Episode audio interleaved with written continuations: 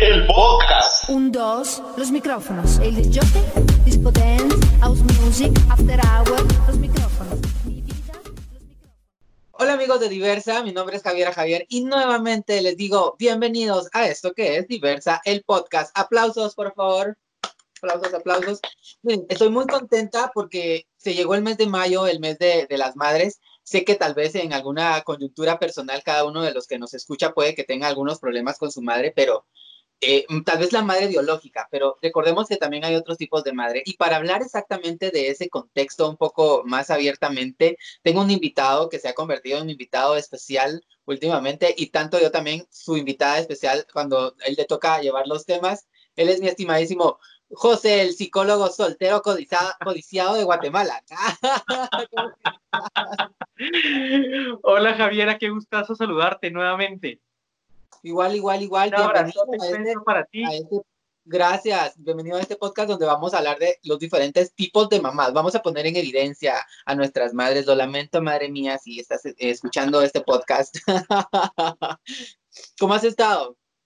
Pues bien, mira, gracias a Dios todo va fluyendo muy bien, aprovechando también para saludar a toda la gente que nos sigue a través de las diversas redes sociales y plataformas, agradecerles que siempre están al pendiente y yo contento nuevamente de estar en tu espacio, Eh, me siento muy honrado, Javiera. Muchas gracias, muchas, muchas gracias. Mira que estoy muy contento, muy contenta, muy, muy contenta porque la gente nos sigue escuchando, la gente sigue comentando. Los invitamos siempre a estar pendiente de todas las redes sociales, ¿verdad? Porque nosotros seguimos activos, no hemos parado, no hemos parado y eso es para llevarles entretenimiento, eh, sacarlos un poquito del contexto en noticias con respecto a, la coyuntura social que estamos llevando, no solo en Guatemala, sino a nivel mundial, porque te metes a cualquier red social, ¡pum!, ataque de, de, de, de estas noticias que a veces tienden a ser negativas. Entonces, tratamos de traerles diversión, tratamos de traerles información, ¿verdad? Y educación sobre todo. eh, y pues aquí estamos. Vamos a, a dar inicio entonces.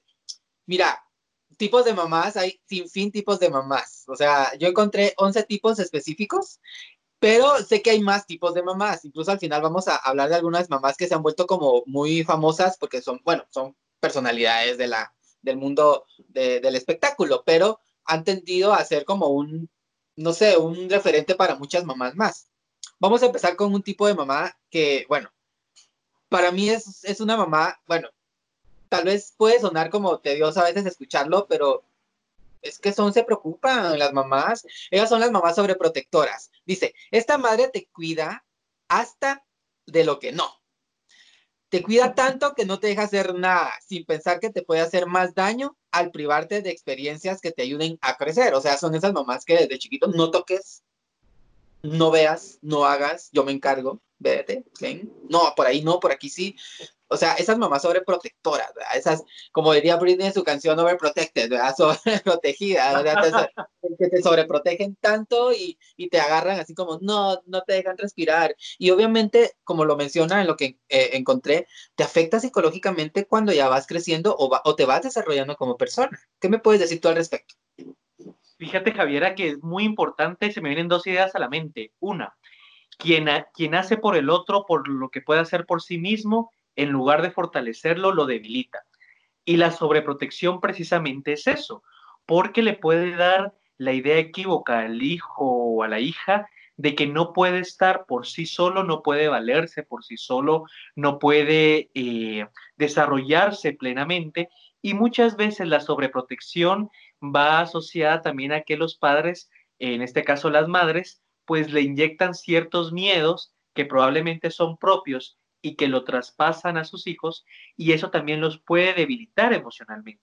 Entonces creo que con este tipo de madres sobreprotectoras, que es eh, incluso hasta generacional, es como muy común de la madre chapina, ¿no? Pero eh, tiene que ver una cuestión de límites y también de entender que hay diversas etapas de crecimiento de nuestros hijos, ¿no? Entonces no es lo mismo tener ciertos cuidados de protección cuando la, las madres tienen un, bebé de los primeros años de vida hasta los siete, que las mamás sobreprotectoras que su hijo o su bebote grande ya tiene 30, 35 y aún así sigue coartando No, deja, que tenga, deja que tenga 30, 35, ya casado, con hijos o casada, porque incluso hasta con las hijas son sobreprotectoras. Casadas, con hijas, ahí están sobre, ¿verdad? No, no te dejan respirar, no te dejan ser. Hay como parámetros, creo yo, para ser como la mamá sobreprotectora, ¿no? O sea, no excederse. Mira, eh, eh, incluso la palabra lo dice, cuando hablamos de protección, pero ya sobreprotección nos estamos yendo al otro polo.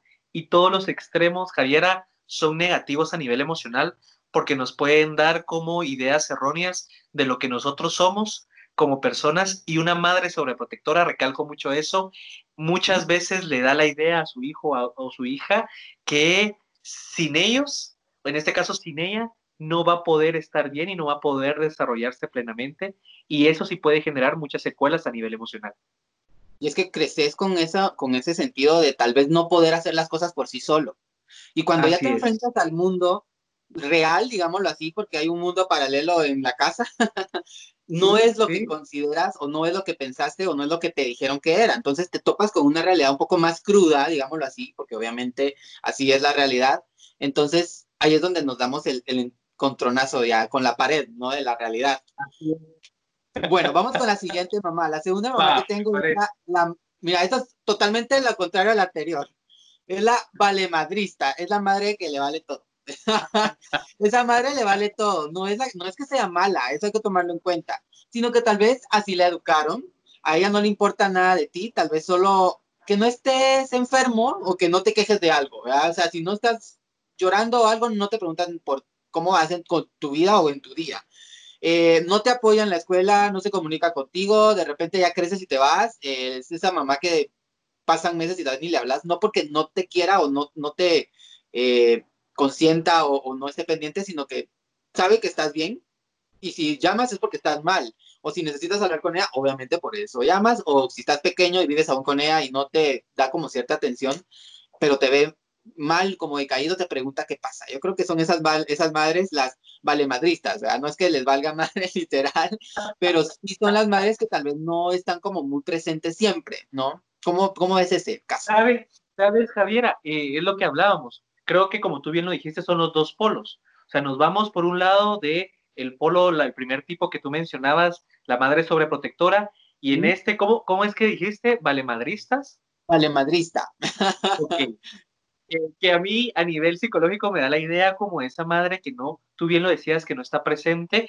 Eh, mira, a nivel emocional es como complicado, Javiera, porque eh, obviamente tú lo mencionabas, tiene que ver mucho con cuestiones de patrones de crianza, de cómo, de cómo fueron sus experiencias de vida y muy probablemente sin un acompañamiento y sin ninguna intervención, probablemente lo único que va a hacer es replicar ese patrón de, aprendizaje, en este caso con sus hijos. Pero me llama mucho la atención que este tipo de, de madres pueden llegar incluso a vulnerar ese sentido de seguridad, porque así como la primera pensaba que el otro no era capaz eh, de poderlo hacer por sí solo, por sí sola, este tipo de madres también le pueden atribuir muchas competencias a, su hijo, a sus hijos que probablemente no están listos y que sí realmente necesitan del acompañamiento de su mamá para ese proceso de formación. Creo que, creo que un equilibrio.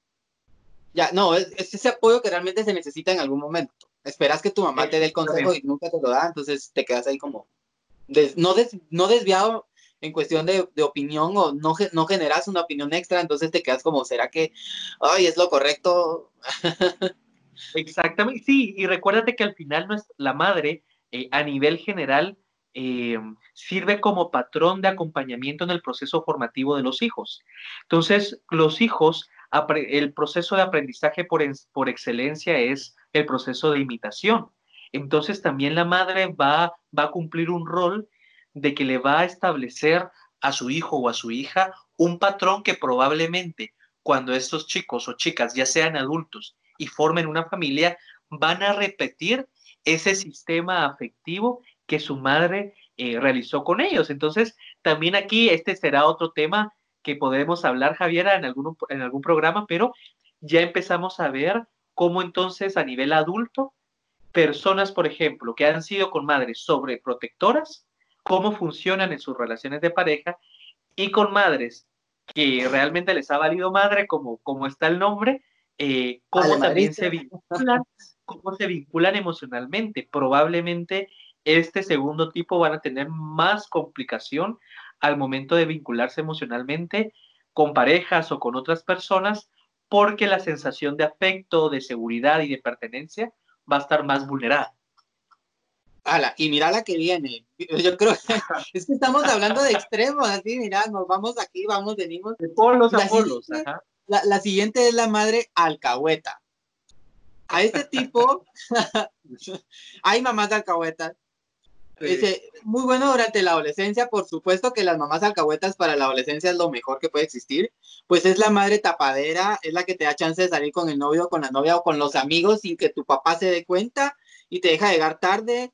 Eh, claro, no te salvas del sermón, pero te da chance, o sea, es como, mami, mira, tengo una fiesta, pero no déjame salir. No, que tu papá, pedirle permiso, no, no, mamá, porfa, que, mira, me dijo que te preguntara y, y va, andate, pero mañana si él te regaña, es tu problema. O sea, te tomas la libertad de ir. Es esa mamá alcahueta que de repente, incluso de repente está así como ya grande, ¿no? O sea, tal vez, ay, me voy a echar una cervecita, te quieres echar una cervecita, va, echémonos la pues escondidas, no sé qué, un vinito, ¿me entendés?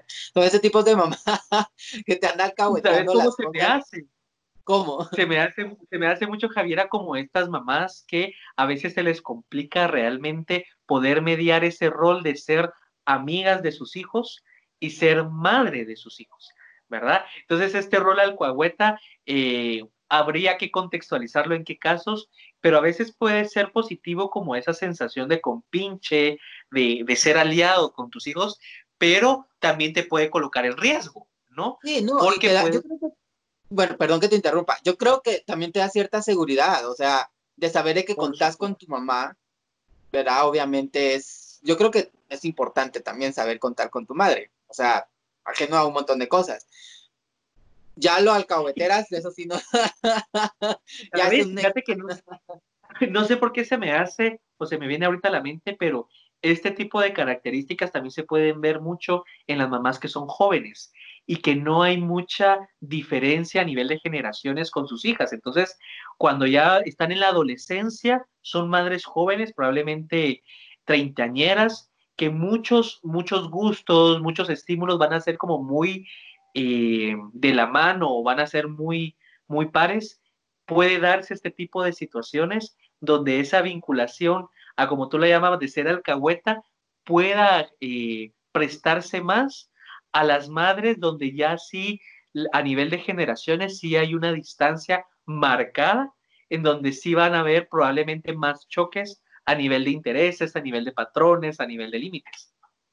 Bueno, sí, en eso también tenés muchísima razón. Vamos con la siguiente, el siguiente tipo de madre. la sordeada. Esta mamá deja que ¿La sus hijos hagan la sordeada o desordenada. Ah, ok, ok, ok. Esta mamá deja que sus hijos hagan destrozos en casas ajenas. Al parecer, sin darse cuenta, hasta que parece cómico que sus hijos coman por todos lados, salten en los sillones. Claro, en su casa se tienen que comportar, pero fuera de casa son esas mamás de que el niño está en un centro comercial corriendo, gritando, haciendo berrinche y la mamá así como, "Mm, ay sí, ajá. O sea, son esas sordeadas, o sea, como que estuvieran sordas. A eso se refiere. Las mamás que no hacen, que, están los niños en casa ajena jugando con, no hay que tocar nada y ellos están tocando todo, ¿me entiendes? Son esas mamás que se hacen oídos sordos y ojos ciegos a- a los niños. Pero en casa no, en casa sí se tienen que comportar. Y por eso encuentran cierta libertad los niños en el momento de salir de casa, pues de hacer lo que quieren. Porque saben que afuera de casa pueden hacer lo que quieren, pero dentro de casa no. ¿Cómo ves este tipo de mamá? Fíjate que es un tema interesante, las sordeadas, me dijiste. Sordeada. Viene de sorda. Porque, de sorda, ok, porque también tiene que ver mucho, cuando yo trabajo en materia de niñez y adolescencia, mucho de lo que me expresan mamás y papás es que dicen que ahora no se les puede decir nada a los hijos eh, y con esta situación de ahora ya hay un marco de derechos y demás. Entonces creo que este tipo de madres son las que pueden confundir un poco el hecho de cómo manejar la libertad o a nivel legal nosotros le llamamos el interés superior del niño en cuanto a, velar porque tenga esa libertad de expresión, esa libertad de poder elegir, de poder decidir, de poder crear, de poder pensar y probablemente aquí se pueda perder el hecho de buscar un equilibrio con esas normas de convivencia que al final también son necesarias para que haya como una armonía y una homeostasis tanto del niño con su medio ambiente y también como del medio ambiente con el niño, porque probablemente los hijos de estas madres, eh, que les cuesta mucho establecer límites cuando están fuera de casas, pueda que se, que, que se presenten o que se expongan a cierta resistencia por parte de colectivos que no les va a agradar ese grado de libertad. Entonces van a ser los niños que probablemente no les gusta invitar a casa porque saben que van a quebrar todo, que van a desordenar todo, que no hay reglas. Los eh, terremotíos. Los terremotíos. Entonces, creo que es importante, eh, creo que todo tiene sus pros y sus contras. El manejo de la libertad y del proceso del interés superior del niño es vital, pero siempre tomando en cuenta también para este tipo de madres que nos están escuchando tomar en cuenta que vivimos en comunidad, vivimos en sociedad y las normas de convivencia son básicas y necesarias para que realmente haya un equilibrio y eso también es parte de fomentarles una libertad, más no libertinaje. Creo que a veces confundimos esos dos términos e incluso en la etapa adulta van a ser chicos o chicas que probablemente van a tener más eh, complicación al poder tener un proceso de discernimiento que hasta dónde, hasta qué punto es una libertad o en cuando ya estoy cayendo yo en una conducta de libertinaje y yo ya no estoy respetando a mi colectivo, a mi ambiente o a otras personas a mi alrededor. Y es que es tan importante tener límites, o sea, socialmente, eh, personalmente, ¿no? Como individuos, creo que es importante conocer esos límites porque después de todo nos ayuda en la vida en muchos aspectos. Así es. Vamos con la siguiente, el siguiente tipo de mamá que me encanta, la mamá Facebookera. Yo le agregaría WhatsAppera también, porque es la mamá que comparte todas y cada una de sus 10.000 fotografías. Son problemas. Me, contabas un poco de las mamás facebookeras y whatsapperas. Las mamás facebookeras. Dice, suben, dice, comparten más de sus 10.000 fotografías en el Facebook. Incluso las fotos que sus hijos no quisieran compartir con nadie. Esas fotos donde uno trata de bebé en pañales enseñando todo. Etiquetan las fotos de sus hijos sin pensar si los dejan en ridículo o no con los amigos. Esas mamás que, que te de repente están haciendo, te, estás comiendo y te toman una foto y tú no encuentras y después la suben, ay, mi hijo comiendo, y uno así, con la cara. O de repente estás durmiendo en el sofá, de lo más cool, y con tu cara y tu mamá, ahí tan lindo, mi hijo durmiendo, y uno así. O sea, son esas mamás. Y, y así va, que no me escuche mi madre. Pero también las mamás facebookeras son las que tienen como 10 Facebook porque se les olvida la contraseña del Facebook, entonces vuelven a abrir otro. agregaría, agregaría eso, que, cuando de repente ves como otra solicitud de tu mamá, es así como, a ver, pues si me acaba de, mamá, me, es que se me olvidó la contraseña. Apúntala, madre, apúntala. ¿Qué opinas de estas mamás? Que ya son como más tecnológicas, ¿ya? Y, y fíjate que yo tenía una idea errónea, y te lo digo con mi madre, que tiene 56 años. No, ya le quité 10 años a mi mamá, madre, me amarás. No, 65 años, pero mi mamá, te lo juro, yo soy, del, yo soy bien básico para escribir en WhatsApp. O sea, sí, básica, básica, básica morir. Mi mamá te manda GIF, te manda emojis así súper modernos y con movimiento y todo, te, te manda fotos así de las, las busca y súper lindas, así de, del día, digamos, como oraciones del día y cosas así, pero ni yo tengo, o sea, bueno, el tiempo lo tiene, pero ni yo puedo, o sea, digo yo, ¿de dónde saca esas cosas? O sea, ¿cómo puede, o sea, ella sacar eso? Y, y de la nada empezó a, incluso a responder lo que tú comentas, porque ahora ya se puede responder, ¿no? Pero te responde con GIFs, te responde con imágenes, te responde incluso hasta audios, o sea, yo así como, o sea, sabe más que yo. O sea, definitivamente está en el eh, al día. Y pensaba que yo, yo pensaba que las mamás tecnológicas eran más jóvenes. O sea, treintañeras, ¿no? Pero también las, las mamás mayores de, de, de, 50, 60 años ya están al día con esas cosas. Es increíble. ¿Qué, qué me contás tú al respecto? Que, yo, no, yo no tuve el chance de tener una mamá facebookera, whatsappera, pero no sé por qué ahorita me recordé que tal vez mi mamá era de las que mostraba los álbumes de fotos donde uno estaba desnudo, entonces se lo mostraba a toda la gente y uno no quería, uno no quería que se esa foto, o sea, por favor hay que tapar al niño, ¿no?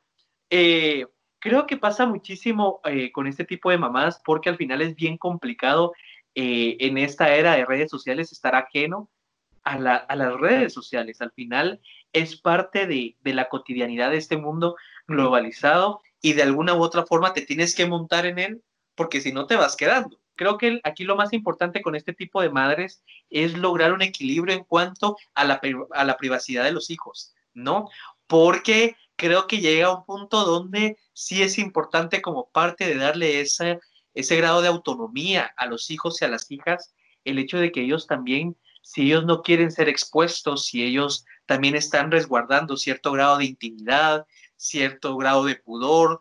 Eh, la vez pasada veía un meme súper chistoso, pero era así como la foto, la que está en mi perfil de Instagram, entonces salía la chica guapísima y la que está en el perfil de mi mamá. Y cabal, como tú me dijiste, despeinada, sin bañarse y todo esto. Entonces, creo que para estas mamás que nos están escuchando, eh, creo que hasta cierta edad, probablemente como el niño no va a tener como dominio de expresión y demás como de bebé o los primeros años de vida, como da más facilidad a que los padres poseen diverso tipo de cosas, en este caso las mamás, pero sí creo que es importante que las mamás tomen en cuenta que ya a partir de la edad donde los chicos ya pueden expresarse, ya pueden tomar decisiones y demás, también consultarles a ellos si realmente se sienten cómodos o no de estar siendo expuestos con otras personas porque probablemente están posteando una foto donde la mamá de sus amiguitos también la va a ver y probablemente sus amigos o sus amigas la van a ver y no se van a sentir cómodos. Entonces creo que ese equilibrio entre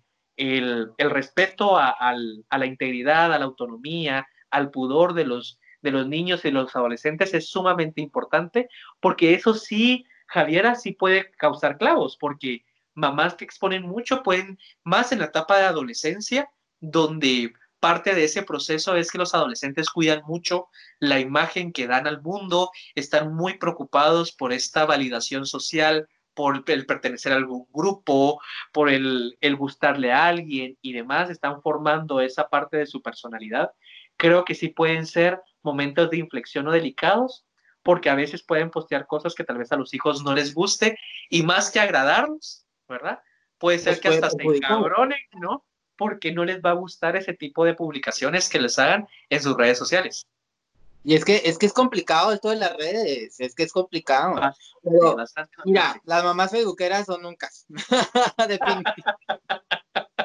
Hay que, hay que, controlarlas, hay que controlarle las redes, cambiar la, la clave del wifi en casa. Es que, en serio, en serio. Pero a la también... no sé si te ha pasado, pero también a veces las mamás facebookeras tienen como problemas para escribir. Pues Me van a sacar la madre un montón. ¿Qué manda? Al principio sí. Ya Creo que ya, ya, ya ha ido creciendo, incluso está hasta más activa que yo en las redes. Ya, ya te lo juro, falta que tenga TikTok y, y pegue. Ya, está en todo. Sí, bueno, vamos con la siguiente. Dice, la mamá sabe lo todo. Es la que sabe todo y si no, lo inventa. Y cuando crees que te das cuenta de que te, te contestaba solo por no dejarte atrás en mentiras. O sea, es esas mamás de que tratan como de llevar el control, ¿no? Eso la sabe lo todo y si no, pues inventan algo para llevar el control en casa, ¿me entiendes?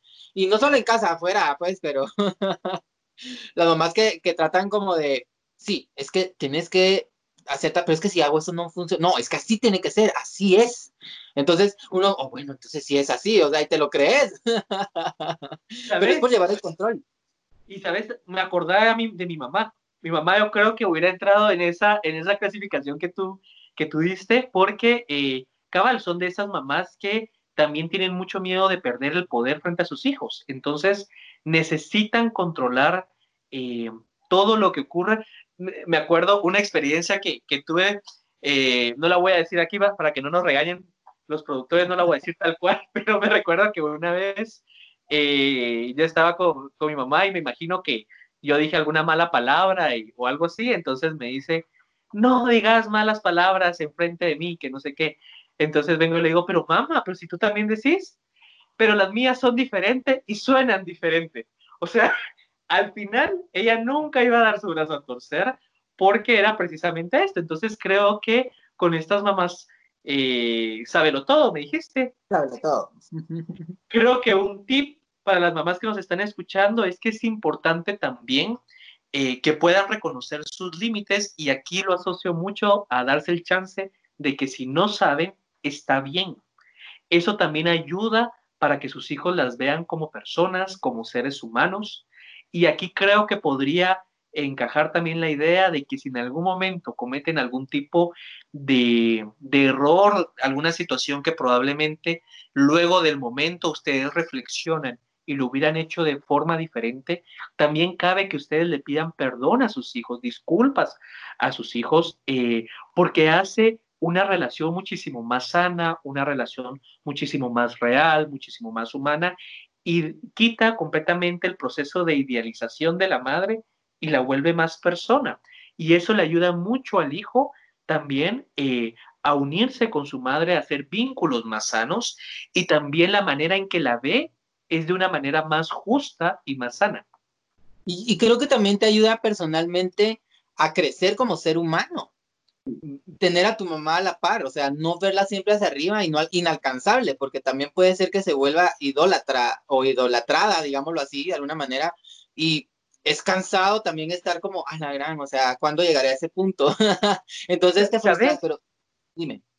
Y también me encanta porque se da el chance, ahorita que mencionabas, por ejemplo, lo de, lo de tu mamá, que me encantó tu anécdota, pero también que las mamás se den, eh, o este tipo de madres, que también se den el chance de ser como alumnas de sus hijos, ¿verdad? Que también los hijos también puedan sentir que ellos también le pueden aportar algo a la vida de la mamá. Entonces van a ver cosas que las mamás no van a manejar, pero que los hijos sí le pueden enseñar también a la mamá de nuevas cosas que estén sucediendo. Entonces se vuelve como una relación más equilibrada, con una homeostasis muchísimo más sana en la dinámica madre-hijo, no digamos en todo el sistema familiar. Mira, hoy me pasó algo. Estábamos, bueno, me dice, ayúdame a cocinar, voy a hacer eh, fideos, voy a hacer salsa y voy a ponerle salchichas. Y yo, ah, va, está bueno. ¿Me querés ayudar? Y yo así como, ah, bueno, está bien. Bajo a la cocina y me pongo a ayudarle, a él contándole la vida. Eh, eh, y empezó a picar las, las salchichitas, empezó a hacer la salsa y todo, y le digo yo, ¿y, cebolla le vas a poner a las salchichas? No, solo freílas. yo, es que yo les pongo cebolla. No, la cebolla se la puse a la salsa. Y yo, bueno, está bien, la hago como ella lo, lo va a hacer, solo le ayuda a picar.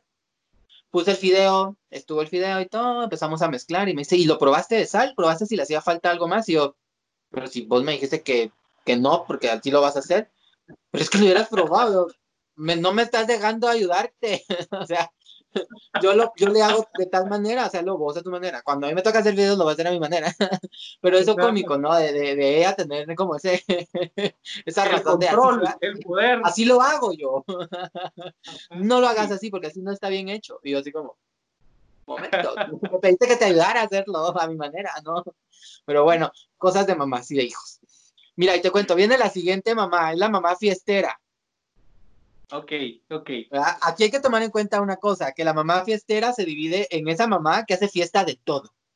O sea, la que hace fiesta de todo es la mamá que está en el kinder y el cuchubal con las demás mamás y hay que hacer fiesta. O el cumpleaños del Pedrito, que es el compañerito de, Juanito, hay que hacer fiesta. O sea, es esa mamá que, que de repente igual los hijos crecen y vecina, amiga de las vecinas, y hay que hacer fiesta porque la vecina cumpleaños, es esa mamá fiestera. Pero también está la mamá fiestera de que los viernes se escapa en la noche, porque pueden ser mamás solteras, se escapan de noche a fiestas, ¿no? Y se van de party a discotecas y de repente tú en la discoteca y, uh, uh, y de repente volteas a ver y tu mamá la par. las mismas, ¿no? O sea, pero también están las mamás fiesteras de casa, que son las que organizan los cumpleaños de los primos, de los tíos, los que ponen, las que ponen la casa para el churrasco, las, o sea, son esas mamás fiesteras. A eso, a eso se refiere como mamá fiestera, que party para todo. O sea, pasó la cuarentena, mucha fiesta en mi casa. Mira, yo, yo creo que yo de haber sido mamá hubiera sido la primera. Ah, yo soy así hasta decorar la mesa y los nombres de cada lugar. Sí, o sea, yo, yo así me siento, pero hay una mamá de ese tipo dentro de mí. Y, y con la otra mamá, fíjate que también va de la mano de lo que venimos platicando eh, para las mamás fiesteras que, que salen en la noche y demás. Es sumamente importante que precisamente el bajar de ese proceso de idealizar a la madre eh, es que las madres no dejen de ser personas, ¿sí? Y a veces los hijos eh, o las hijas piensan que su madre no puede tener una vida social, no puede divertirse, eh, la madre, por ejemplo, no puede decidir terminar un matrimonio y salir con una nueva pareja, no piensan que la madre puede arreglarse, no, no piensan que la madre puede ser guapa, puede estar eh, atractiva, o sea, entonces creo que también este tipo de madres nos reflejan de que al final las madres no dejan de ser también ellas mismas. Entonces es bonito tener esos espacios porque a veces, no sé si te pasaba a ti, pero creo que, bueno, yo sí tuve una mamá que sí se daba como sus espacios eh, y podría estar también en la madre fiestera, fíjate, pero sí salía con sus amigas y sí era como marcaba muchos límites en donde, no, ahorita es tiempo para yo andar con mis amigas y no tengo hijos y se daba esos espacios, ya sea de recreación o a nivel laboral.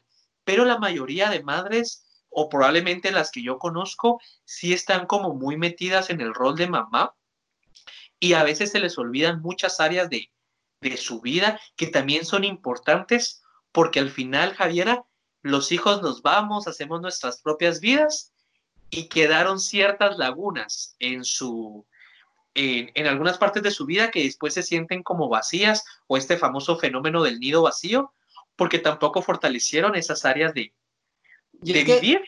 como, como tú dices, la mamá también, o sea, la responsabilidad de ser madre es una cosa, pero no tienen que descuidarse. Yo también he pensado mucho eso. Al, bueno, al menos mi mamá no, ¿sabes? Mi mamá siempre fue, bueno, conmigo, yo siempre lo dije, conmigo ha sido como muy, se libre. no estoy con los demás, no, pero siento que acuchucha más a mis hermanos que a mí. Revelaciones de Javiera. Javiera.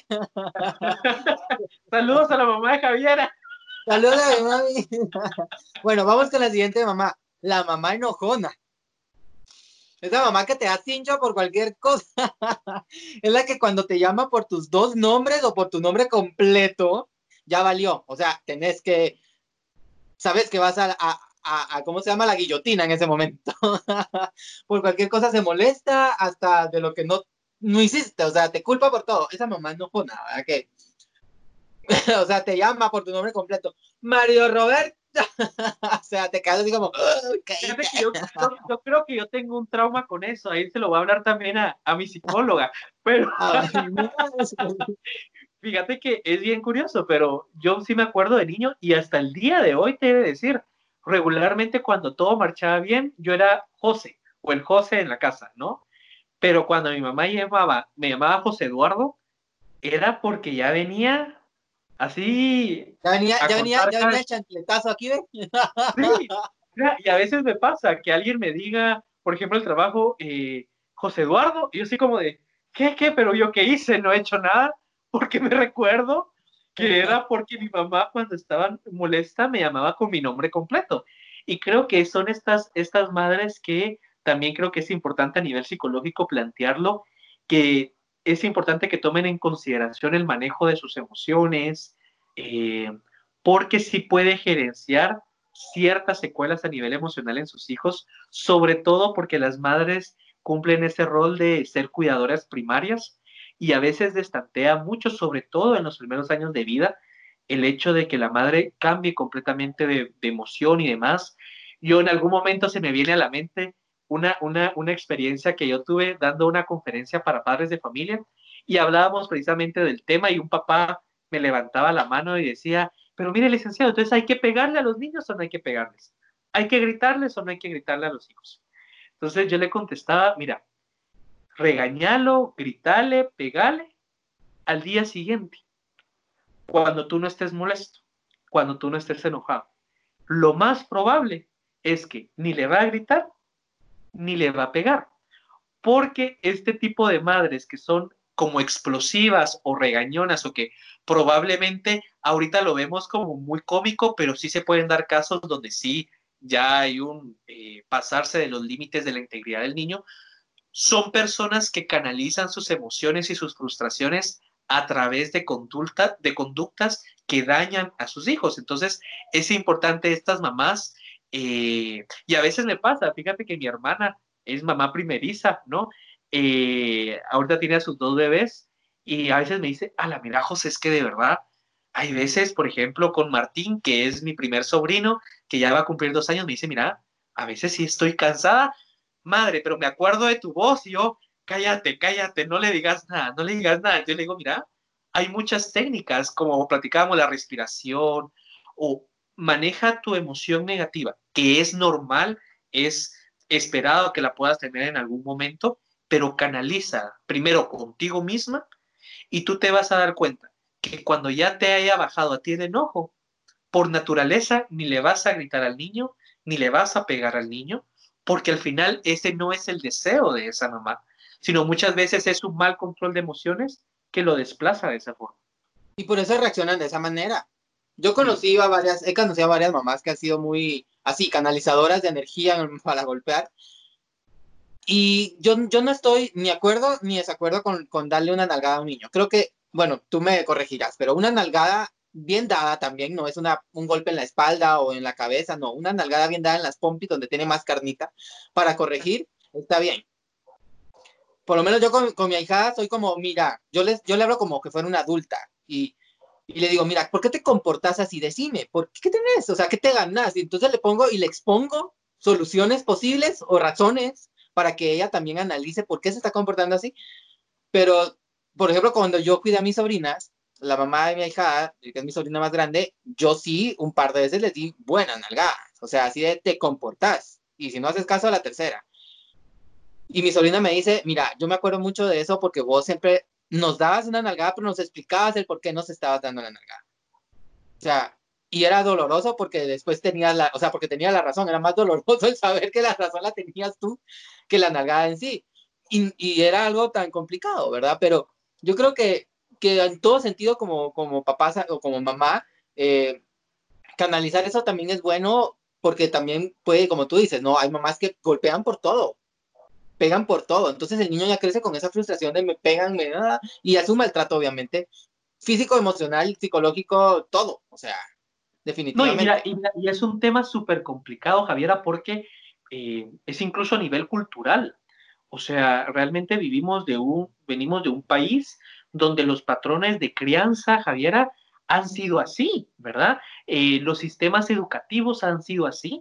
Entonces es bien complicado contrastar la realidad versus lo que establece, por, por ejemplo, una convención de los derechos del niño, una ley de protección integral de la niñez y la adolescencia, los nuevos patrones de crianza, todo este marco a nivel legal de derechos y de interés superior del niño, es un tema que a veces, mira Javiera, te digo, cuando me tocan los juzgados trabajar materia de niñez y adolescencia, es bien complicado porque te, te enfrentas a situaciones y a casos donde precisamente las nalgadas como tal eh, a veces se vuelven, eh, es parte de un patrón como muy arraigado en la cultura guatemalteca eh, y es bien complicado al padre hacérselo saber o tipificarlo como algún tipo de violencia.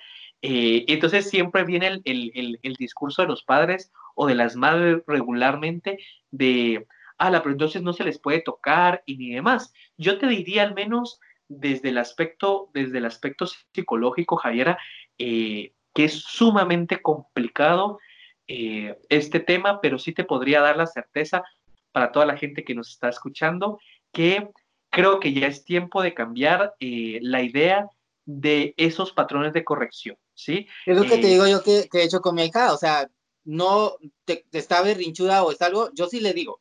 Y me pasó un caso bien, bien, bien peculiar hablando de esto, de este tema, para solo terminar el de la mamá enojona, pero también la conducta de los hijos, también nosotros tenemos conducta que generamos que nuestros padres sean de cierta conducta también. Estábamos, fuimos a comer a una feria y pedimos todos tostada de X cosa, y, le, y ella pidió de guacamole. Pero nunca dijo sin salsa, sin queso, sin cebolla, sin perejil. Cuando le llevaron su, su, su ¿cómo se llama? Su tostada, eh, hizo berrinche el drama, ajá. Y mi sobrina así como, ay, qué pena en la frente de toda la gente y toda la gente viendo, y yo la paré en ese ratito.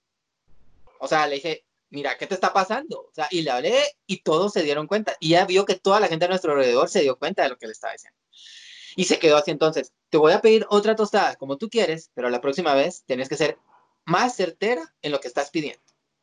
Tienes que ser más concreta en lo que estás pidiendo. Una de guacamole, solo con guacamole porque cada uno pidió diferente. Yo no como cebolla ni perejil y pedí solo con salsa y queso y me la trajeron como la pedí. Entonces tú podías hacer lo mismo. Entonces así, ahí se vuelve chiquita, porque obviamente te vuelves chiquito en ese ratito que te regaño frente de todos, y después siguió comiendo. Una segunda oportunidad fuimos a comer nuevamente y pidió su tostada como le gusta, solo con guacamole. Entonces decís, funciona. Y yo también dije, también funciona hablarlo, no, no íbamos a pegarle, obviamente, pero pues, o sea, salir de ese patrón. La comunicación es la base, es la base. Hablar las cosas, como digo yo, a un niño no se le dice papita, nene, mira, yo lo veo así, o sea, un niño, yo le hablo a los niños como que fueran adultos. Entonces, siento que te da más confianza. Y otra cosa que también hago es agacharme a su nivel, no hablarles desde arriba, sino me hinco o me agacho y les digo, mírame, escúchame. o sea, para que ellos se sientan también con, con cierta confianza. Vamos con la siguiente mamá. Después de la orgullosa, nos vamos, después de la mamá enojona, nos vamos con la mamá orgullosa.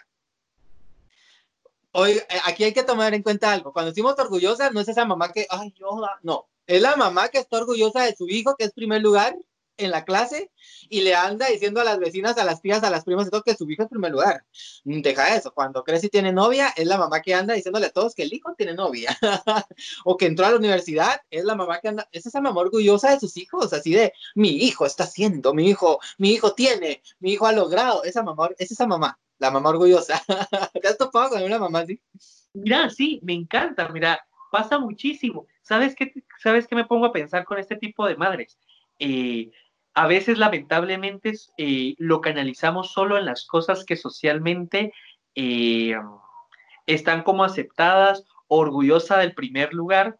Me, encanta una, una, imagen que me viene ahorita a la mente, no sé si alguna vez tú la viste en redes sociales, pero decía que todo tenía que ver de actitud, entonces estaba como, probablemente había sido una carrera o algo y habían tres niños, el primero, el segundo y el tercer lugar, y el del tercer lugar estaba con un cartel y orgulloso de haber sacado el tercer lugar.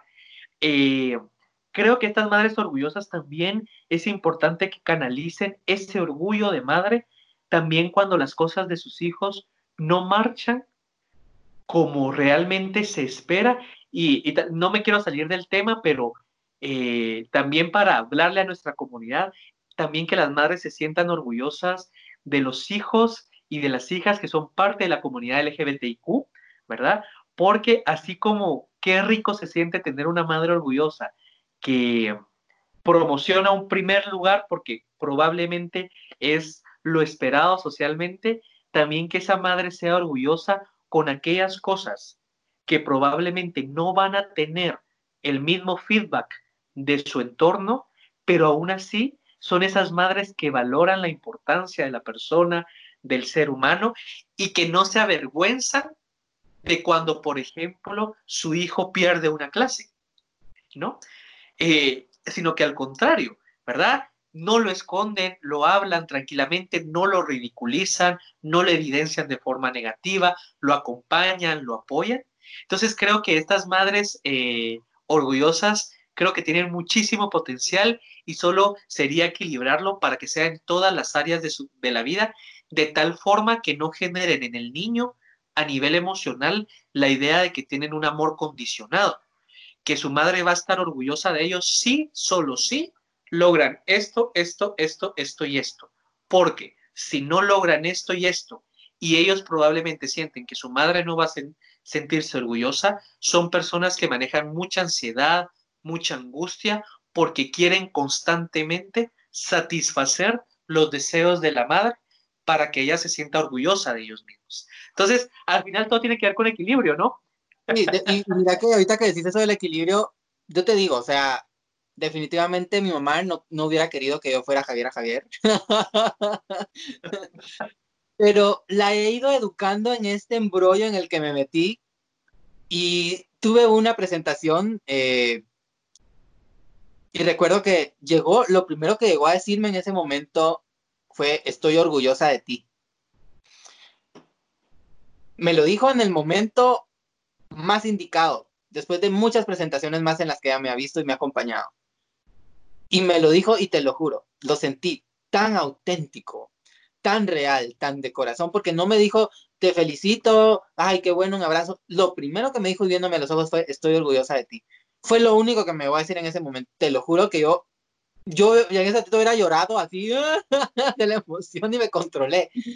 Pero son esos momentos donde educas y lo que tú decís, ese equilibrio, porque muchas veces tal vez no somos lo que los padres quieren que seamos.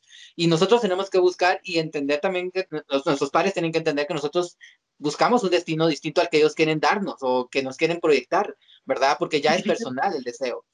Y, y que lleguen nuestro pasado, decirle esto a alguien es otro nivel, definitivamente. Ya, ya, yo desde ya te pido disculpas, pero necesito ventanearte con algo. Eh, igual a tu mamá, porque solo, porque solo una vez tuve el honor, pero le quiero contar a la gente que nos está escuchando y mí que nos ve, creo que tu mamá en este perfil queda perfecto. Les quiero compartir a la gente. Yo solo una vez he tenido la oportunidad de conocer a la mamá de Javiera. y me recuerdo que tuvimos una, una actividad en febrero con, con, todo el equipo de la revista. Yo llegué un cacho tarde a, la reunión, yo iba acompañado de mi hermana, de mi hermanita y de mi prima. Eh, entonces me dice como el encargado de la revista, mira, aquí te guardamos unos lugares, vas a estar sentado con la familia de Javiera. Y yo, ah, perfecto. Yo para ese entonces no te conocía. Solo te había visto por, por redes y lo que tú hacías, pero realmente no había tenido el honor de, de platicarte. Eh, pero me recuerdo perfectamente, mira, yo creo que es algo que a mí, a mí como persona sin conocerte me marcó y pude amar a tu mamá y creo que cada vez que tengo la oportunidad de contar esa anécdota lo hago porque me acuerdo que cuando anunciaron que iba a salir Javiera, o sea, yo estaba, tu mamá la tenía yo enfrente, yo tenía la para a mi hermanita y a mi, y a mi prima, tu mamá se voltea con una emoción, con un amor, con una no, no te sabría decir qué palabras. Y se nos queda viendo y nos dice, ella es mi hija, ¿verdad? Y se voltea y te ve con tanta admiración que te juro que yo solo volteé a ver a mi hermanita y a mi prima, estaban, se les salían las lágrimas y yo lo único que le logré decir fue, ojalá existan más mamás como usted. Entonces quería ventanearte en este, en este tipo de mamá. No vas a hacer llorar, más que ventanear porque creo que realmente fue el perfecto ejemplo, fue un momento para mí demasiado lindo, porque nunca había visto a una mamá con tanta admiración, con tanto amor, con tanto orgullo de ver a su hija. Y me recuerdo que cuando terminó fue la primera que se paró con tal a dar un abrazo. Eh, fue un momento demasiado bonito. Entonces, discúlpame, pero necesitaba ventanearte. Ay, no. estoy llorando, estoy llorando. Y mira, te lo digo, y la gente que me conoce desde hace mucho tiempo atrás y ha conocido a mi mamá en este proceso de, de, de, de mi personalidad, de, de mi personaje, de, yo como, como Javier Javier, como Javier Jiménez. Los que han conocido a mi mamá han tenido esa percepción de mi madre desde antes de yo decir que era gay. Mi mamá siempre ha sido una mamá que nos ha apoyado a todos, una mamá que se vuelve mamá de todos y vamos a hablar de ese tipo de mamá también de, de, la que adopta, la mamá adoptiva que anda adoptando a medio Guatemala, mi mamá es así, mi mamá es querendona, o sea, mi mamá es así, y, y créeme que el día que hables con ella te va, desde ese día, y eso se lo digo a la gente que la conoce, desde el día que mamá te conozca, te va a decir hijo, y sos su hijo, o sea, no te lo dice porque estás en su casa o porque la viste en algún lado, no, o sea, ella te dice hijo porque te convertiste en ese momento en, tu, en su hijo, y te lo digo, a veces ni me pregunta, cuando salgo ni me pregunta cómo me fue, sino cómo te fue con tal persona, porque sabe y te conoce, por ejemplo, lo primero que me pregunta es eso, o sea, ni siquiera cómo te fue a mí, o sea, sino cómo le fue, cómo te fue con esta persona, y cómo está, y cómo ha estado. O sea, yo así como, mami, me fue bien.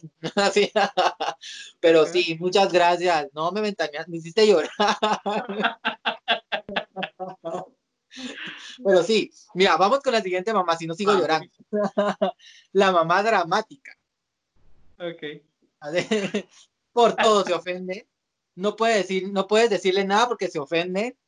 Eh, fijo, se le cae el saco, lo tienes que recoger y si no se ofende, eh, hay que tener mucho cuidado, sobre todo en lo que pones en Facebook, porque ella lo comenta si pones algo y le respondes así como, ay, no mames, eso no tiene nada que, ella se ofende, o sea, son esas mamás que por todo están, o sea, ¿me entiendes?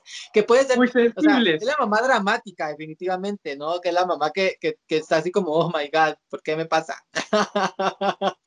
¿Qué me está pasando? ¿Por qué, ¿Por qué, tengo este hijo? ¿Por qué mi hijo es así? no, y fíjate que a veces son, son madres de que también a nivel emocional han puesto mucha eh, de la responsabilidad de su propia estabilidad emocional en sus hijos. Entonces, eso también es muy complicado y es una carga, mira, no te voy a decir la palabra que realmente me viene a la mente, pero muy pesada para los hijos porque eh, son madres que le ponen responsabilidad a ellos. Entonces, para los hijos es muy eh, agobiante, tedioso, eh, que lo llegan incluso a afectar sus relaciones de pareja y demás, porque son, son madres no solamente muy susceptibles, encima con un mal manejo de sus emociones y encima probablemente son personas que mucha de su estabilidad emocional la han atribuido o se la han dejado a lo que hagan sus hijos, a lo que sean sus hijos, a lo que decidan sus hijos. Entonces, cualquier cosa que salga del margen de lo que ellas hubieran esperado, las mueve, no tanto en sí por lo que le pase al hijo, sino porque a ellas les representa inestabilidad de algo que probablemente ellas esperaban. Sí, no, definitivamente. Yo creo que lo hacen porque les hace falta esa, ya, tener esa atención de los hijos, ¿no? Y aunque sean niños, aunque sean adolescentes y más de adultos, creo yo, porque, ay, es que no me has venido a visitar, solo la pasas en tu casa. Entonces, esas son ese tipo de mamás. Yo creo que hay que tenerles paciencia. bueno, mira, aquí tengo eh, otras uno, dos, cuatro, seis mamás más. Vamos a hablar a largo plazo porque vamos con ya a cortar un poco el tiempo, pero está la mamá ausente, es esa mamá que, pues obviamente trabaja, eh, no se mantiene en casa, ¿verdad? Puede ser esa mamá ausente, pero también está la mamá ausente dejada, ¿no? Que de repente le vale el madre a los hijos, que puede entrar como una mamá wannabe, digámoslo así, de que es mamá solo porque tuvo a los niños, pero nunca está en casa, ¿verdad? Creo que esas mamás eh, también tienen algún tipo de, no sé, no decirle problema, sino tienen algún, no sé, algo ahí que no, no les termina de cuajar o de encajar y por eso resultan siendo de esa manera. Y de ahí viene lo que te digo yo, que es la mamá adoptiva, ¿verdad? La mamá que te adopta. Eh, yo te voy a ventanear. yo, yo, yo, yo considero que la mamá adoptiva también entra como ese momento en el que tu madre fallece o no está contigo físicamente, pero tu hermana se convierte en tu mamá, tu tía se convierte en tu mamá, eh, tu, mejor amiga se convierte en tu mamá. Son esos momentos de la mamá adoptiva, la mamá que te adopta, ¿no? La mamá que te sacó a la calle, pero resulta viendo otra persona que te recibe y se convierte en tu mamá. Yo creo que esas mamás adoptivas son las mamás que tienen un doble corazón y que, que realmente tienen ese valor, porque ser mamá, y yo siempre lo he dicho, ser padre de por sí, y no me dejarás mentir, no es el que engendra o no es quien te lleva nueve meses en la panza, o sea, no, padre o madre es quien realmente está contigo, te ayuda en tu crecimiento personal, emocional, espiritual, es, eso, es esa persona. Una madre adoptiva puede ser incluso una abuela, ¿verdad? Esa abuela que siempre te ha apoyado, esa abuela que ha estado contigo siempre. En mi caso, eh, te lo digo, mi mamá siempre estuvo con nosotros. En un momento de su vida fue ausente porque tomó que decidió eh, emprender ser una madre soltera, divorciándose del papá de mis hermanos y se fue a vivir con mi abuela. Entonces mi abuela tomó la potestad de mamá por cuidar a mis, a mis, a mis hermanos, incluso cuando yo estaba más chiquito. Y mi mamá se convirtió en mamá ausente hasta cierto punto, pero nunca nos dejó. O sea, nunca, nunca sufrimos ese abandono de parte de mi mamá, pero sí fue un poco ausente. Pero mi abuela se convirtió en la mamá adoptiva de mis hermanos. Mi hermano, eh, eh, que también es gay Leo, que le mando saludos, que siempre nos ve y nos escribe, eh, él ama, igual que todos mis hermanos mayores, a mi abuela porque se convirtió ella en la mamá de la casa, definitivamente, era la que velaba y la que estaba ahí al tanto de ellos, ¿verdad? También está la mamá viajera, la mamá mochilera, que anda viajando y anda viajando hasta con los hijos o con los amigos de los hijos sin el hijo o, la, o la hija. Esa es la mamá que también anda de arriba para abajo. Eh, ¿Cómo se llama esa mamá que pues obviamente... Eh, le gusta andar de, de, de, de, viaje y anda armando paris en el puerto y viajas al puerto con los amigos de la familia y se lleva a todos y agarremos, ya tengo casa, ya vámonos, ¿verdad? Pero vamos a esas tres, la mamá ausente, la mamá adoptiva y la mamá viajera. Yo quiero que tú nos cuentes tu anécdota porque yo sé que hay muchos que tal vez ya han pasado por este proceso, ¿verdad? Eh, de la mamá ausente con respecto a ausencia física, ¿verdad? Eh, cuéntanos un poquito tú. y ahí, te, y ahí, si tú lo quieres contar a largos, a largos rasgos, hazlo. Si no, dime, no, Javi, no hablo de ese tema porque yo lo entiendo, pero considero que es importante. Eh, ya, que... Ventanearte. Pues ya de plano, ¿verdad?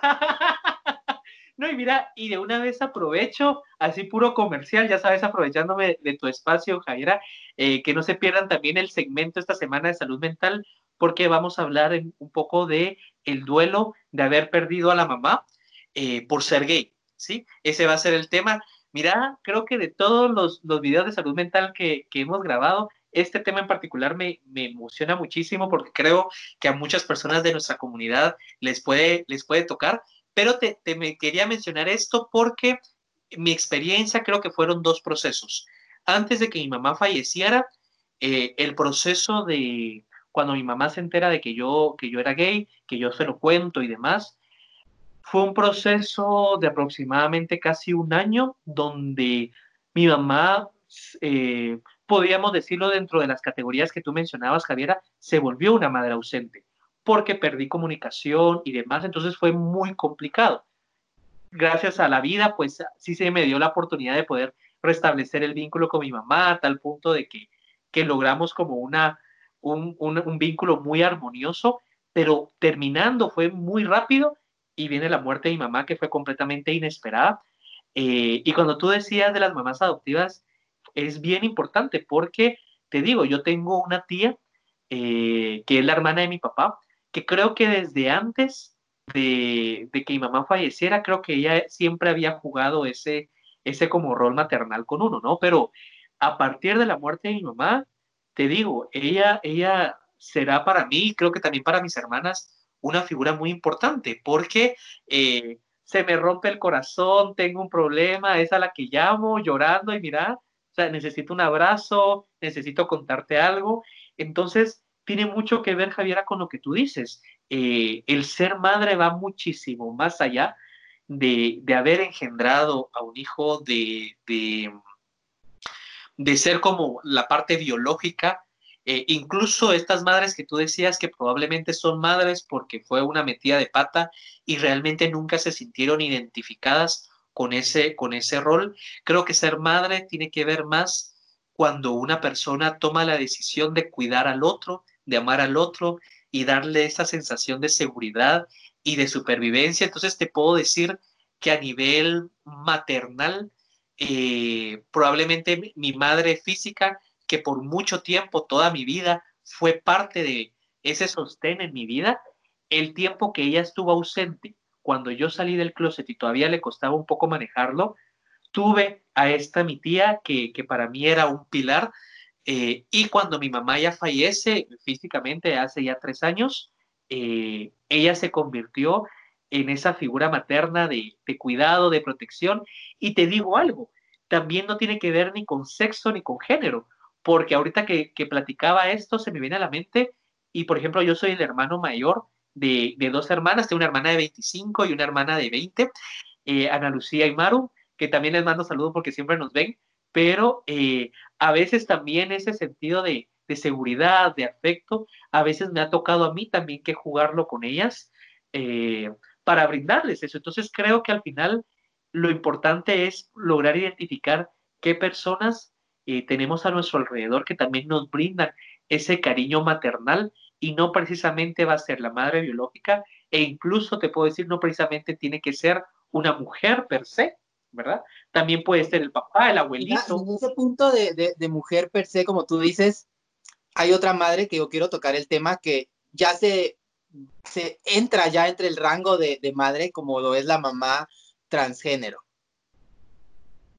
Y quiero hablar de estas mamás, y eso va muy contexto a nosotros como, como comunidad, la mamá transgénero esas mamás, eh, esas mujeres que han llegado a ese punto de poder convertirse en madres por una adopción, ¿verdad? O en otro contexto, como se ha visto en otros, en otros países donde personas trans han, han estado embarazadas siendo en ese, estando en ese proceso de masculinidad o de convertirse en chicos, eh, o no sé si está bien dicho, me disculpo si lo dije mal, pero en ese, en ese proceso de, de felicidad, digámosle así, de, de, de, ser quien es, tener ese proceso de ser madre y convertirse en madre como, como mujer o como hombre trans. Yo creo que eso también, esos temas son también bien importantes en estas fechas, celebrar también a esas madres trans. Yo creo que...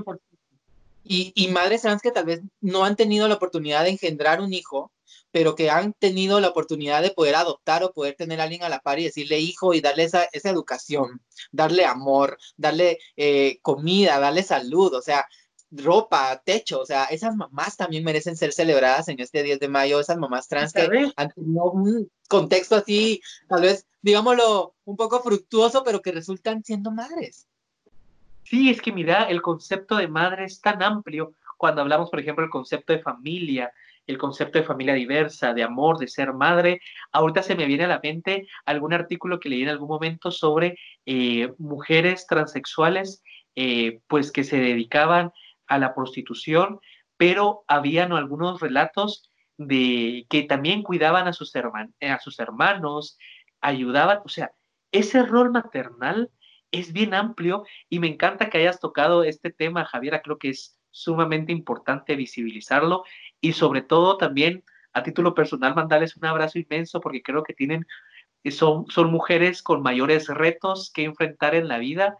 Eh, a la mira, tal vez no, me van a regañar por lo que voy a decir, pero eso requiere de huevos. O sea, realmente eh, ser mamá requiere de, de, valor, requiere, requiere de ser persona. Entonces, también un abrazo inmenso y me alegro que lo hayas tocado en tu, en tu programa. Mira, yo con este proceso de, de, la revista realmente he conocido a muchas personas trans y créeme que dije, esto, este tema también, y busqué y no encontré mayor, mayor cosa.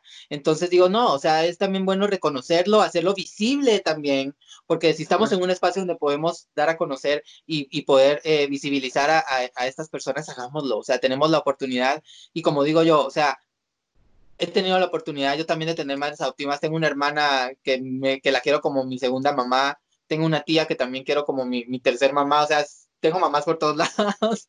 Pero ver el proceso de una mujer trans y poder, poder completarse eh, en ese sentido de poder ser madre, como tú dices, puede ser que adopte a un, a un hermanito y darle esa educación o algo eh, que necesite. Yo creo que ese punto es lo, a, lo, a lo que vamos en esta celebración del Día de la Madre. O sea, celebrar a las madres que realmente merecen. Y hoy hablamos de diferentes tipos de madres.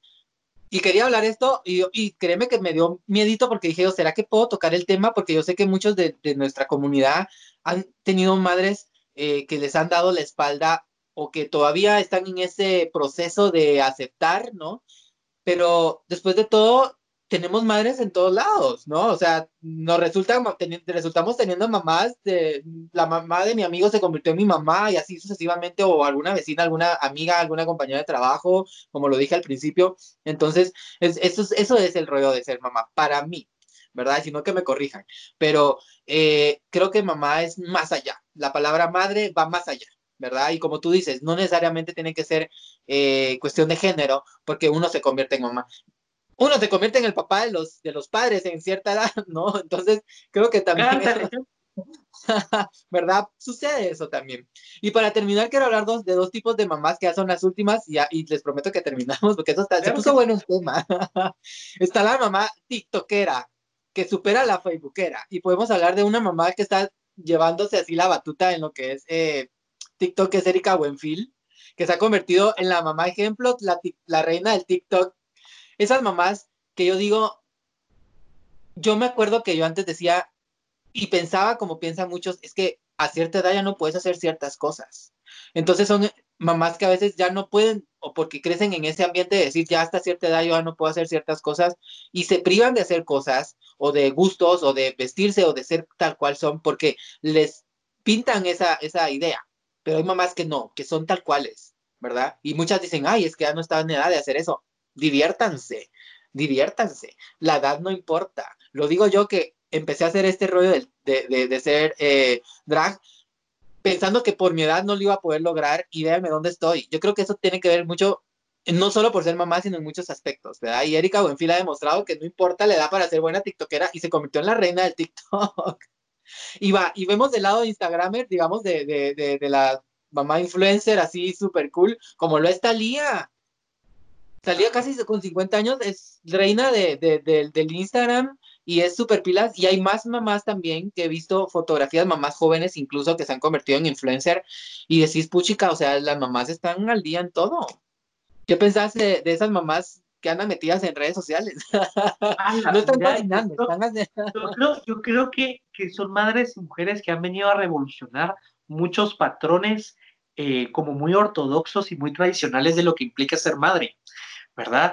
Porque eh, regularmente, y, y, ahorita, hoy precisamente platicaba un tiempo con mi papá, eh, porque vio un anuncio y todavía veía que estaban promocionando regalar sartenes y cuestiones de cocina para el día, para el día de la madre. Y yo le, yo, yo le digo, yo le digo a mi papá, no puede ser que esto siga pasando, ¿no? Y este tipo de, personas, eh, de mujeres como las que tú mencionabas, creo que también están ayudando muchísimo a romper esos paradigmas, a, darse cuenta que la flexibilidad y, y, lo que recalcaba yo al principio, ¿no? Que ser madre no implica el hecho de dejar de ser mujer, de ser persona. Eh, la cuestión de la edad no marca ningún tipo de limitante. Creo que al contrario, el gran desafío va a ser para los hijos y las hijas de estas mamás que al final eh, inician un proceso de admiración y poder lidiar también con una mujer completa. Yo siempre he dicho que no hay nada más bonito que tu madre sirva como ejemplo de amor propio, de amor de autoestima, de amor de seguridad, de amor de confianza. Y no es lo mismo la madre que se lo dice constantemente a sus hijos pero es la madre que no se cuida a sí misma, es la madre que vive en un círculo de violencia con su pareja, es una madre que está frustrada a nivel laboral, a nivel académico, es una madre que no está eh, plena ni autosostenible emocionalmente, obviamente el aprendizaje va a ser completamente erróneo y equívoco, pero aquella madre que no solamente a través de la palabra, sino que también a través eh, de dar evidencia de su estilo de vida, que es completa, que es segura, que tiene autoestima, que se anima, que aprende, que no importa la edad que tenga, igual baja un TikTok y hace un TikTok. Eh, esa madre que igual puede ser que le cueste un poco más, pero también WhatsAppea, también sale a reuniones, también se arregla, también disfruta incluso de su sexualidad y se puede poner un vestido que la haga sentir sexy. Todos esos aprendizajes simbólicos que a nivel emocional generan en un hijo, no te puedo explicar, Javiera, cómo eh, a nivel de constructo de personalidad, a nivel de un sistema primario afectivo, fortalecen y ayudan a que estos chicos también desarrollen un adecuado proceso de amor propio eh, y completamente van a ser personas que van a poder replicar un modelo muchísimo más sano que aquel modelo que solo es como la casaca, pero la evidencia es completamente distinto. No hay nada más chilero, Javiera, de ver a una madre feliz y plena. Porque al final creo que es el mejor yo creo regalo que, le pueden dar a sus hijos. Claro, y mira, se viene esta fecha que no vamos a poder celebrar fuera de casa, pero yo invito a, los que nos escuchan a que celebremos a nuestras madres, sea la madre que tengamos, eh, porque merecen de alguna, de alguna manera pues tener ese, ese incentivo, ¿verdad? Eh, una llamada si no podemos visitarlas o mandarles algún arreglo floral o alguna comidita o algo, ¿verdad? Tiempo habrá, pero eh, podemos celebrar, podemos celebrar la vida de las madres, podemos celebrar la, vida de estas personas que nos han acobijado, que nos han dado eh, amor, nos han dado comprensión, nos han dado salud, nos han dado techo, nos han dado muchas cosas también tocar el tema de, como hablábamos de, esto de, no, no, sexualizar, digamos, el tema, también eso, a esos padres que han tomado el rol de mamá, ¿verdad? Por la ausencia de la madre y han tomado la batuta. Eh, he conocido en mi proceso de vida a muchos padres que son madres también. Y lo hablábamos en, cuando sacamos en la revista el tema de las familias diversas, ¿verdad? El tema de la familia yo hablaba sobre la anécdota de, uno de mis vecinos. Yo era un niño y yo veía que el papá de mis amigos era el que cocinaba, el que limpiaba y yo lo veía tan normal y crecí con esa noción de pensar de que yo también podía hacerlo. Entonces, qué bonito saber de que esos parámetros se han roto, esos, esos estigmas o esas formas de, vivir o de pensar se han roto y que están cambiando, ¿no? Y que hay muchas, eh, muchos, muchos procesos, eh, obviamente para muchos, que en cuestión de, madres ausentes, pues obviamente hay que tener paciencia. Eh, yo los invito a no guardar sentimientos negativos, sino al contrario, generar positivismo interno hacia nosotros y poderlo después sacar y poderlo compartir. Eh, obviamente hay mamás que van a tener un proceso mucho más lento de aceptación con un hijo si este hijo les llega a, confirmar o a, decirles que, que, es gay, ¿verdad? Porque tal vez no es porque no quieran o no lo puedan comprender, sino no, no, más que todo es porque no lo pueden comprender, o sea, no lo saben, no saben cómo actuar, no saben cómo hacerlo. Entonces no sintamos el sentimiento.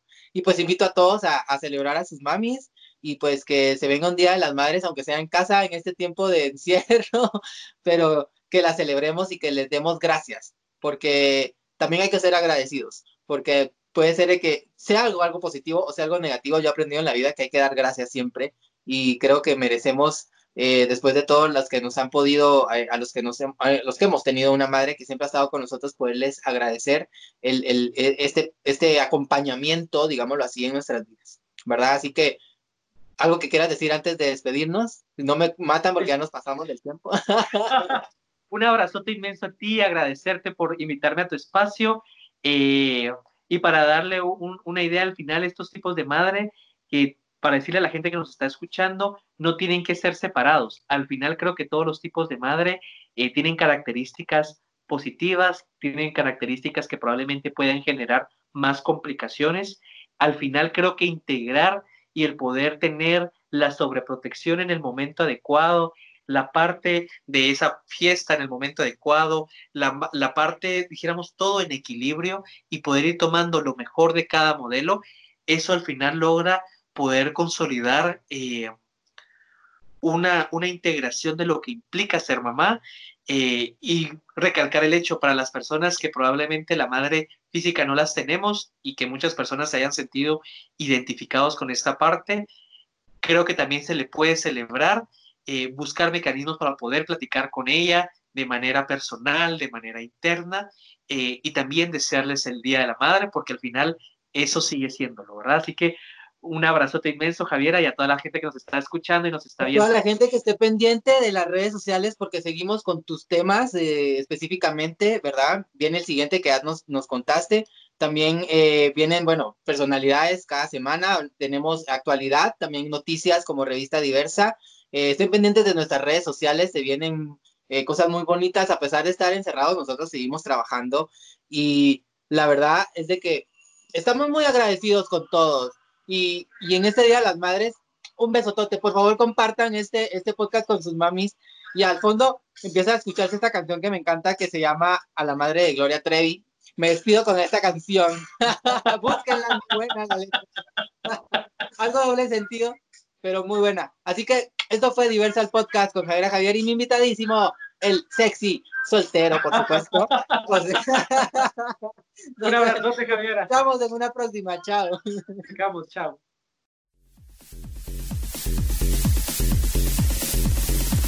Diversa, el podcast.